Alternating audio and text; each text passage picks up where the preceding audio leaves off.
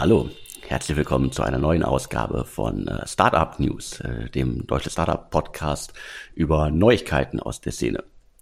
Nach mehreren Testläufen versuche ich jetzt, das wirklich regelmäßig zu machen und euch äh, in gesprochener Form die wichtigsten Nachrichten, Gerüchte und Neuigkeiten aus der Szene zu präsentieren.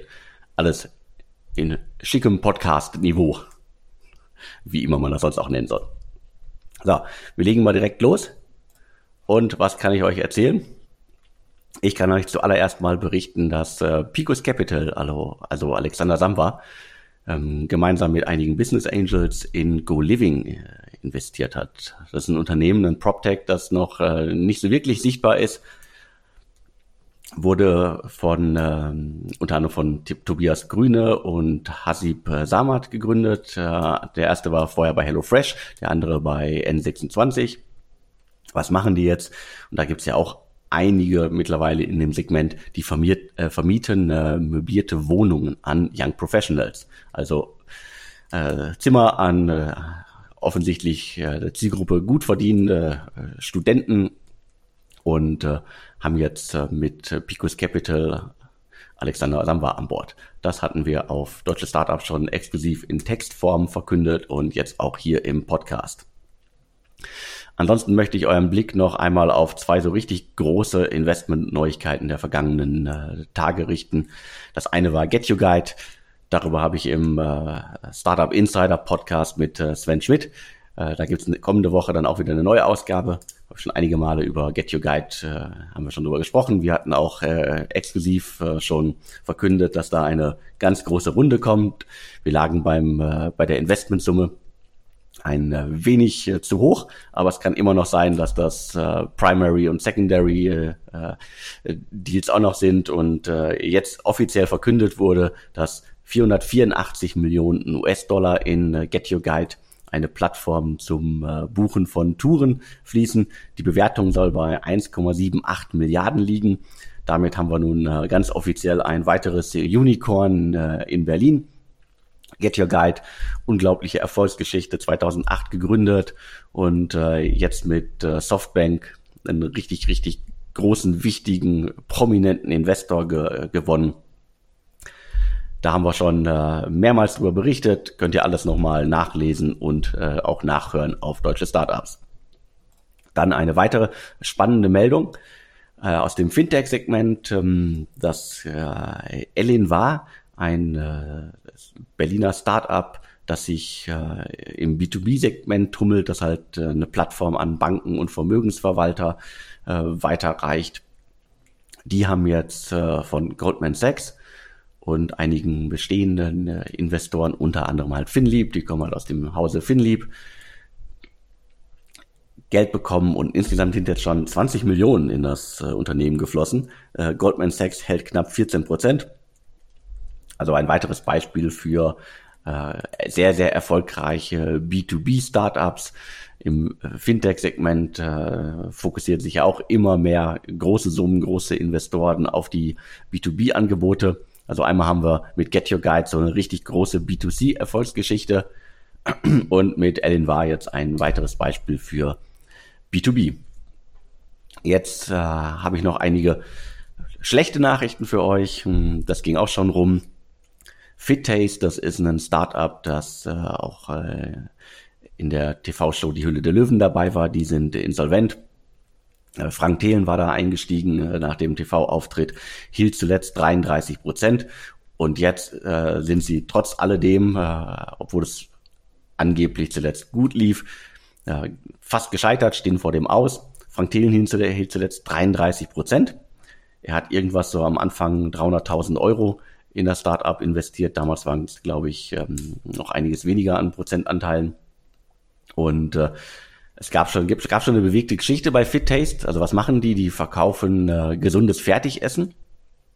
Haben wir auch irgendwann mal hier ins Büro bekommen. Also war wirklich top gemacht. Die haben halt schon nach dem Investment äh, mit Frank Thelen einen entscheidenden Fehler gemacht. Die haben ursprünglich mal in eigenen äh, Küchen, die äh, also in äh, in, in externen Küchen die, die Gerichte zubereitet in verschiedenen äh, Küchen. Das war das Problem damals. Die wollten das alles äh, zentralisieren und haben deswegen, nachdem Frank Thelen eingestiegen ist, ähm, alles umgestellt, eigene Küchen aufgebaut, äh, also wirklich ähm, sehr, sehr viel Geld investiert.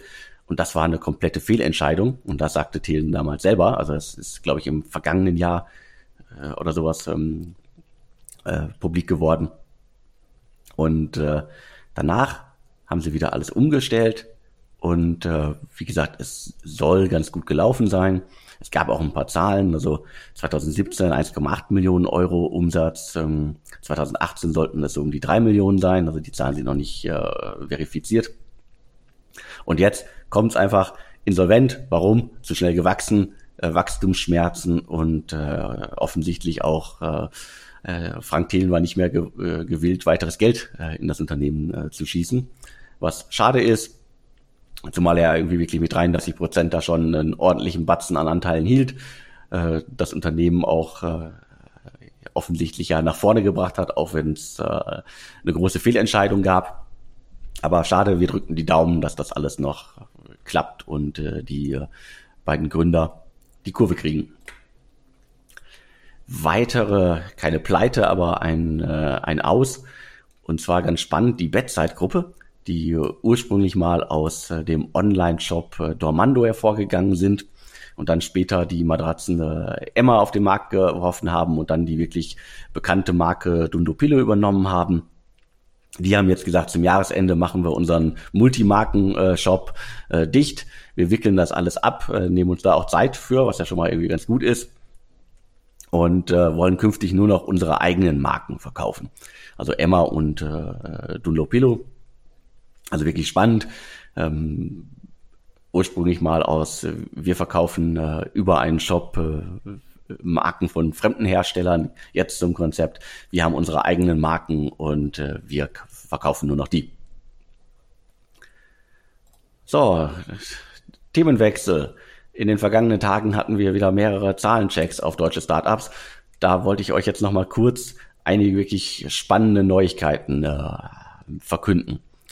Fangen wir mal an bei Aux Money, Kreditplattform, die schon etliche Jahre alt ist, die auch schon, äh, der Aufbau hat schon viele Millionen gekostet.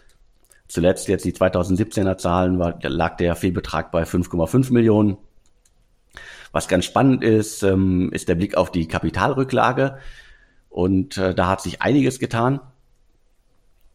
Die lag nämlich äh, Ende 2017 bei 55,1 Millionen. 2016 waren es nur 38,1 Millionen. Somit sind relativ unbemerkt vom Großteil der Szene 17 Millionen äh, 2017 in äh, das äh, Düsseldorfer Unternehmen geflossen. Also da ist Index, äh, Union Square und so weiter sind da beteiligt. Pro7 Sat1 ist da auch mit an Bord, äh, was ja äh, quasi für die Strategie spricht, es über Werbung und so weiter bekannt zu machen. Also 17 Millionen äh, sind da zuletzt neu reingeflossen und kaum jemand hat es mitbekommen. Jetzt ein Blick nach Hamburg. Jimdo, ein äh, Webbaukasten äh, von den äh, sympathischen äh, Gründern schon vor etlichen Jahren ins Netz gehoben. Da lief es auch eigentlich immer ganz gut. 2016 dann große Krise, die mussten 25 Prozent ihrer Mitarbeiter entlassen. Der Jahresfehlbetrag, der, der ging auf 9,3 Millionen hoch. Wir haben äh, daraufhin halt vieles unternommen, um das Unternehmen wieder neu aufzustellen. Also auch zu schnell gewachsen, vielleicht ein bisschen verzettelt bei allem, was, was sie so gemacht haben.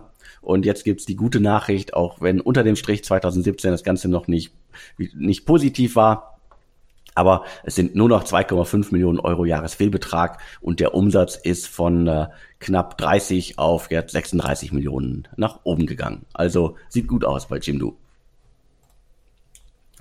Andere Geschichte, Wimdu, wir gehen wieder nach Berlin. Wimdu, also der Airbnb-Klon aus dem Rocketstall, der irgendwie 90 Millionen eingesammelt hat, es trotzdem nicht geschafft hat, äh, nach vorne zu kommen, dann äh, verkauft worden ist, wieder verkauft worden ist und ähm, jetzt gibt's noch mal ein paar Zahlen zur äh, zu den letzten Jahren bei, bei Wimdu. Also Wimdu ist ja inzwischen abgewickelt hat einfach nicht funktioniert. Auch äh, Novasol, der Ferienhausvermittler, äh, konnte da nichts mehr reißen bei dem Unternehmen. Und warum? Weil es halt offensichtlich äh, einigen Marktteilnehmern nicht gefiel, dass äh, Wimdu plötzlich zu so einem gewichtigen äh, Marktspieler, also Ferienwohnungsvermittler Novasol gehört. Und was ist passiert? Der Und da habe ich nur die Zahlen zum Rohergebnis. Das Rohergebnis ist also nach der Übernahme von 18 Millionen auf 8,7 Millionen runtergegangen. Der Jahresvielbetrag ist zwar auch gesunken, es waren 2015 mal 11,2, dann auf 3 Millionen und dann zum Schluss jetzt hier 1,8 Millionen. 2017er Zahlen sind das alles. Aber halt der, der entscheidende Faktor, das Rohergebnis ist halt wirklich komplett eingebrochen. Und das dürfte dann sicherlich auch äh, zur ziemlich äh, fixen und äh, doch nach außen spontanen Einstellung des gesamten Unternehmens ähm, geführt haben. Also wer heute bei Wimdu vorbeischaut, der landet bei Home2Go. Die haben sich die, die äh, Domainrechte gesichert und äh, zumindest da lebt die Domain weiter. Jetzt noch ein Blick auf äh, Blacklane. Blacklane, der Berliner Limousinenvermittler. Da gibt's auch äh, spannende neue Zahlen. Die konnten zuletzt ihren Umsatz auf 44 Millionen äh, Euro steigern. Das Rohergebnis lag bei 9,1 Millionen und äh, der Jahresfehlbetrag äh, zwar bei äh, 10,5 Millionen, aber Blacklane, die scheinen ja noch wirklich viel vorzuhaben, vor allen Dingen ja im, ähm, im Nahen Osten. Also man muss sich keine Gedanken um das Unternehmen machen. Die haben ja auch schon Börsenpläne verkündet. Da bin ich sehr gespannt, ob man äh, als Limousinenservice, der massiv äh, schwarze Zahlen schreibt, ob man damit äh, 2019 und auch 2020 äh, an die Börse gehen kann. Mal schauen. Aber schauen wir, wie sich die Zahlen bis dahin entwickeln. Aber ich glaube nicht, dass sie es äh, bis dahin äh, so drehen können, dass sie da äh, fette Gewinne erwirtschaften können. Und jetzt eine wirkliche Überraschung. Das hat nicht nur mich überrascht, sondern auch einige andere äh, Szenemenschen, mit denen ich äh, neulich gesprochen habe. Es gibt auch äh, Zahlen von Amorelie, gehört ja inzwischen äh, mehrheitlich zur Mediengruppe Pro7 Sat1. Die haben auch neue Zahlen vorgelegt, die 2017er Zahlen. Die konnten ihren Umsatz von 37 Millionen auf über 56 Millionen Euro steigern. Und jetzt kommt's. Der Jahresüberschuss von Amorelie lag 2017 bei 9,6 Millionen Euro. Und das ist mal wirklich irgendwie eine riesige Nummer. Also immer im äh, harten E-Commerce-Geschäft im Jahr 2017 äh, mit einem äh, Sex-Shop-Konzept fast 10 Millionen Euro Jahresüberschuss zu äh, erwirtschaften, finde ich schon beeindruckend. Da hat das Team echt großartige Leistung, äh, eine großartige Leistung vollbracht. Das hätte ich so auch nicht erwartet, zumal im, äh, im Vorjahr war der Jahresüberschuss gerade mal irgendwie knapp 500.000 Euro. Und davor haben sie halt äh, jahrelang wie ja, es ja normal ist in der Szene und vor allen Dingen in der E-Commerce-Szene, jahrelang Verluste geschrieben. Also Respekt dafür an das äh, Team von Amorelie. So, damit bin ich auch schon durch. Wie immer schaffe ich so auf äh, 13, 14, 15 Minuten, um euch ein paar Sachen zu erzählen. Das war sicherlich nicht alles, was in den letzten äh, Tagen, in den letzten äh, Wochen auf deutsche Startups oder in der Szene insgesamt äh, passiert ist aber für mich so das, was, was bei mir wirklich auch hängen geblieben ist. Ich freue mich weiter auf Kommentare. Schreibt mir, wie ihr äh, dieses Format hier findet. Und äh, alles an podcast.deutsche-startups.de. Ich freue mich wirklich auf, ähm, auf E-Mails, auf äh, SMS, auf WhatsApp-Nachrichten. Schreibt mir, ihr wisst, wie ihr mich erreichen könnt. Meine Daten sind ja alle öffentlich. Und äh, in äh, der kommenden Woche geht's dann auch wieder mit dem Startup Insider Podcast weiter. Und äh, wer in diesem Podcast oder im äh, Insider Podcast werben möchte, der schreibt bitte auch an podcast.deutsche-startups.de. Ich freue mich da auch auf Mails. Und ich verspreche euch, wir hören uns äh, auch im, äh, in dieser Form jetzt wieder regelmäßig. Habe ich mir fest vorgenommen. Und wenn es euch gefällt, umso besser. Vielen Dank und tschüss.